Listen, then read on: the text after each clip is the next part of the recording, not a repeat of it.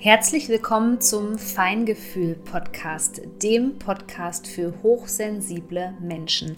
Hier geht es um die Themen, die hochsensible Menschen wie dich beschäftigen. Ich wünsche dir jetzt viel Freude mit einer neuen Podcast-Folge.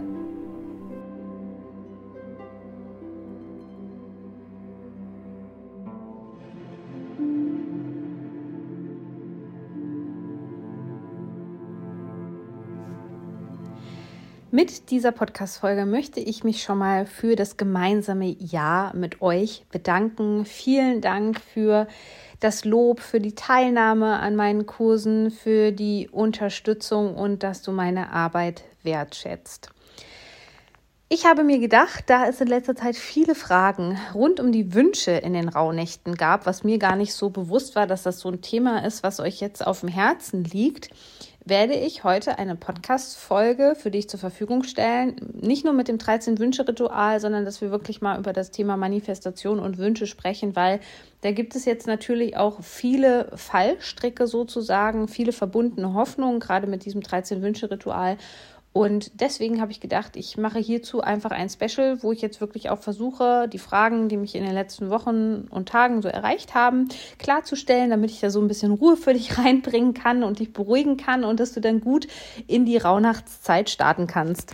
Falls du das noch nicht gemacht hast, habe ich eine kleine Bitte an dich. Und zwar hilft das einfach, dem Podcast noch mehr in die Sichtbarkeit zu kommen, sodass noch mehr Menschen diese ganzen Themen für sich und ihr persönliches Wachstum nutzen können. Und das wäre eine Bewertung. Am liebsten natürlich eine Rezension, wenn du mir ein paar Zeilen einfach da lässt bei Spotify, bei iTunes oder wo auch immer eine Bewertung möglich ist. Das würde mir wirklich und vor allem auch dem Podcast sehr weiterhelfen. Vielen Dank schon mal dafür. Das 13-Wünsche-Ritual ist etwas, was sich sozusagen als Begleitritual durch die Rauhnächte zieht und das hat sich in den letzten Jahren eigentlich immer mehr der Beliebtheit erfreut. Das war sozusagen so ein Nebeneffekt der Rauhnächte, könnte man sagen. Es geht ja eigentlich in den Rauhnächten mehr um die ja, also auch ein Stück natürlich um die Reflexion des alten Jahres, gerade wenn du jetzt die Sperrnächte zum Beispiel mit mir gemeinsam nicht gemacht hast. Aber der Fokus liegt eben auf der Neuausrichtung und auf der Vorausschau sozusagen. Und das ist eben so ein Ritual, was sich wie so ein Lauffeuer in den letzten Jahren verbreitet hat. Und da haben wir auch schon ein bisschen die Problematik, die ich jetzt mal gleich nennen möchte. Es gibt natürlich viele Variationen, die sich von meinem 13-Wünsche-Ritual beispielsweise unterscheiden. Also ich habe schon wieder ähm, von vielen Quellen gehört, äh, wo etwas anderes steht und ich bitte dich einfach, dich für eine Variante zu entscheiden. Ich erkläre dir auch gleich, warum das 13 Wünsche sind. Denn es ist ja so, der 13. Wunsch, Wunsch bei diesem Ritual, der bleibt übrig und man sagt, man soll ihn sich selbst erfüllen. Jetzt ist die Frage natürlich, okay, wie ist denn das gemeint mit diesem, ich soll mir den Wunsch selbst erfüllen? Naja, bei den anderen Wünschen, die du dann verbrennst oder zerreißt oder wie auch immer, ist es eigentlich so, dass man halt sagt, dass ähm, diese Wünsche, die erfüllen sich wie von selbst, ohne dein Zutun sozusagen. Und bei den anderen Wünschen ist es eben so, dass dieser letzte Wunsch, der übrig bleibt, ja, das ist der Wunsch, wo du wirklich selbst dran arbeiten sollst, wo du dir einen Plan erstellen solltest, wo du in die Aktion gehen solltest. So und deswegen sind es 13 Wünsche, trotz dass es zwölf Rauhnächte sind. Also ich glaube, hier konnten wir jetzt schon das erste Dilemma einmal klären, warum das so ist. Ja, was du dafür brauchst, also du brauchst es nicht unbedingt, aber es ist natürlich nice to have sozusagen. Du kannst ein Glas, beispielsweise ein Marmeladenglas nehmen mit Deckel, wo du dann deine Zettel reinmachst, also die 13 Wünsche sozusagen wenn du eine Dekofee bist, dann natürlich auch Dekoration, zum Beispiel eine schöne Kordel. Du kannst es aber natürlich einfach in eine Kiste legen oder du kannst auch ähm, beispielsweise, wenn du jetzt kein Marmeladenglas da hast, kannst du natürlich diese Zettel auch einfach in beispielsweise eine Schüssel geben. Ja. Dann brauchst du 13 kleine Zettel. Das bedeutet, du kannst einfach ein A4-Blatt nehmen und deine Wünsche da notieren und dann einen großen, ja, also A4-Zettel reicht eigentlich in der Regel, kannst natürlich auch bunte Zettel oder wie auch immer nehmen oder die verzieren und einen Stift. Dann schreibst du 13 Wünsche auf. Also mach dir da vielleicht schon vorher drüber Gedanken. Die Wintersonnenwende ist ein guter Zeitpunkt, nochmal sich damit auseinanderzusetzen, vielleicht nochmal ähm, zu reflektieren, was sich so über das Jahr auch gezeigt hat, ähm, was vielleicht in diesem Jahr nicht so gut formuliert hat und wo du sagst, okay, also das wünsche ich mir auf jeden Fall in diesem Jahr. Und somit schreibst du einfach diese 13 Wünsche auf zum Beispiel das A4-Blatt und schneidest das dann aus, dementsprechend, dass du 13 kleine Papierzettel hast. Dann kannst du dein Wünscheglas öffnen oder je nachdem, was du gemacht hast, kannst die Zettel zerknüllen oder zerknicken, wie auch immer, und legst sie in das Glas.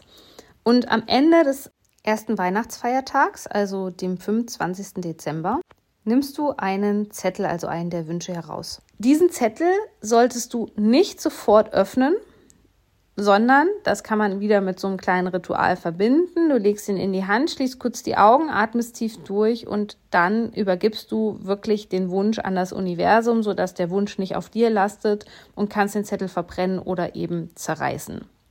Das ist dieses Ritual, was das Loslassen sozusagen symbolisiert. Und der Wunsch von der zweiten Rauhnacht, sagt man dann, der soll sich im zweiten Monat des neuen Jahres erfüllen. Der dritte Wunsch dann im dritten Monat und so weiter. Das Ritual, wenn du das richtig durchführst sozusagen, das begleitet dich bis zum 5. Januar, ja, also einen Tag vor dem Dreikönigstag sozusagen, sodass du an jedem Rauhnachtstag einen Wunsch verbrennst und am Ende muss einer übrig bleiben. Und dieser Wunsch, der dann übrig bleibt, das ist genau der Zettel, den du öffnen darfst. Also wo du nicht dieses Ritual des Loslassens machst und den Zettel verbrennst oder wegschmeißt oder zerreißt oder wie auch immer, sondern das ist der Wunsch, den du dir selbst erfüllen sollst, wo du selbst dran arbeiten sollst. Also wenn alles gut läuft, dann hast du am 5. Januar noch einen Zettel in der Hand und das ist der Wunsch, den du dich, den du dir selbst erfüllen solltest. Und da gebe ich dir eben gleich als Tipp mit an die Hand. Ähm, überleg dir einfach, wie du den realisieren kannst. Also du kannst dir da wirklich so einen Aktionsplan erstellen, wie du dazu kommst, einzelne Schritte beispielsweise aufschreiben oder das oder das ja auch irgendwie auf einem Vision Board beispielsweise zu visualisieren oder dass du den Wunsch vielleicht über das Jahr verteilt immer irgendwo parat hast, dass du daran erinnert wirst, dass das dein Wunsch ist, an dem du arbeiten solltest. Jetzt gibt es natürlich auch die Frage, Mensch, ähm, der Wunsch hat sich überhaupt nicht erfüllt. Ja, es tragen natürlich viele Faktoren dazu bei, ob sich so ein Wunsch erfüllt oder nicht. Es ist ja nicht so, dass man irgendwie schnipst und dann erfüllt sich der Wunsch oder es kommt eine gute Fee vorbei oder man wacht am nächsten Morgen auf und äh, man ist irgendwie Millionär oder so. Deswegen, da kommen wir gleich noch zu der Formulierung der Wünsche, was ich dir da auch einfach mit ans Herz legen möchte, einfach ähm, um Frustration zu vermeiden und vor allem auch, äh, ja, einfach unrealistische Ziele zu vermeiden, ist eben wirklich auch bodenständige Wünsche zu nehmen, die eben auch realistisch sind. Weil alles andere kann dazu führen, dass wenn du zum Beispiel auch ein Betroffener von Trauma bist, dass dich das Ganze noch mehr frustriert und aus der Selbstwirksamkeit sozusagen herausbringt. Deswegen ist es mir da ganz wichtig, dass auch die Wunschformulierung richtig funktionieren sollte. Natürlich kannst du da auch materielle Wünsche, wenn dir irgendwas ganz wichtig ist oder wie eine Reise oder so, das kann man natürlich auch alles formulieren. Das ist überhaupt kein Problem. So, zu diesem Zeitpunkt nochmal eine kleine Zusammenfassung. Also, 13 Zettelchen nehmen, am ersten Rauhnachts Tag sozusagen, das ist der 25. Dezember oder wie man eben auch hier sagt, das ist der erste Weihnachtsfeiertag. Den ersten Zettel nehmen, zerreißen, zerbrennen, wie auch immer. Aber vorher immer auch sich mit diesem Ritual des Loslassens verbinden, was ich dir gerade erzählt habe. Die Wünsche möglichst klar und vor allem realistisch auch zu formulieren.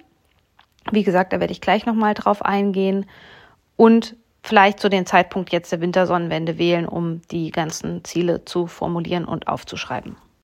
Und jetzt kommen wir zu der Frage, gibt es eigentlich ein richtig und falsch bei dem Wünsche formulieren? Ich weiß, also in der spirituellen Szene ist es eben so, dass es da viele Techniken gibt, die eben sagen, um Gottes Willen auf gar keinen Fall negativ formulieren. Ähm, es muss so formuliert sein, als wäre es schon eingetroffen ich muss dir sagen, als äh, feinfühliger Mensch und auch ein Mensch, äh, der traumatisiert worden ist, hat das bei mir jetzt nicht wirklich einen Unterschied gemacht, ähm, wie ich das Ganze formuliere.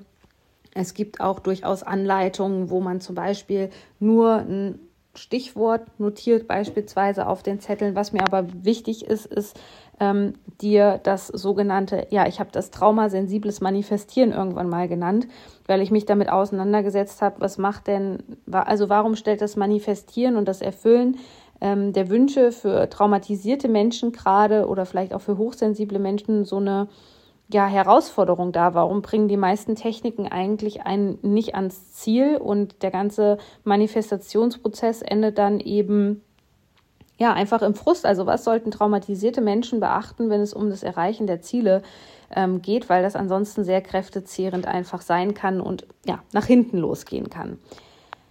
Warum funktionieren so viele Manifestationstechniken bei traumatisierten Menschen nicht? Weil sie nicht den Körper mit einbeziehen. Das klassische Beispiel wäre hier bei traumatisierten Menschen beispielsweise die Affirmation. Die Menschen stehen vor dem Spiegel und äh, sprechen ähm, diese Affirmation auf und irgendein Anteil im Körper lacht sich eigentlich nur darüber kaputt, weil der Körper eben die Wahrheit erkennt. Ja, der erkennt die Geschichte dahinter, der erkennt den Zustand des Nervensystems sozusagen und ja, lacht denjenigen dann sozusagen aus. Und deswegen funktioniert das bei den meisten auch nicht.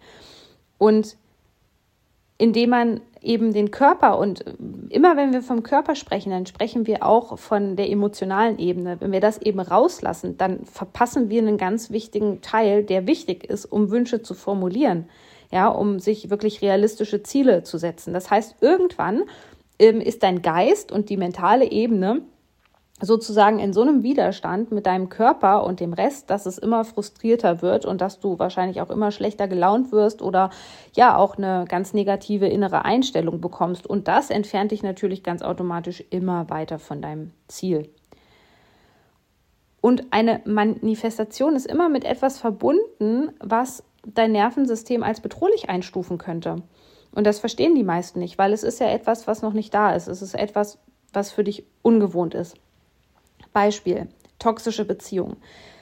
Du hattest eine toxische Beziehung nach der anderen, egal ob es am Arbeitsplatz war, eine Freundschaft, du kommst aus einer dysfunktionalen Familie so und jetzt schreibst du auf, ich möchte gerne einen sicheren Partner und eine gesunde Beziehung haben.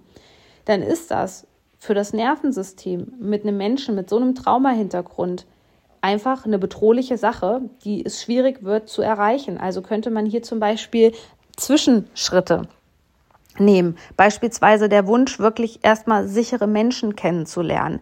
Ähm, der Wunsch, sich von diesen, das wäre der, erste Schritt, wo es dann im Januar von mir auch einen Kurs zu geben wird, speziell zum Thema toxische Beziehungen und wie man sich davon befreit.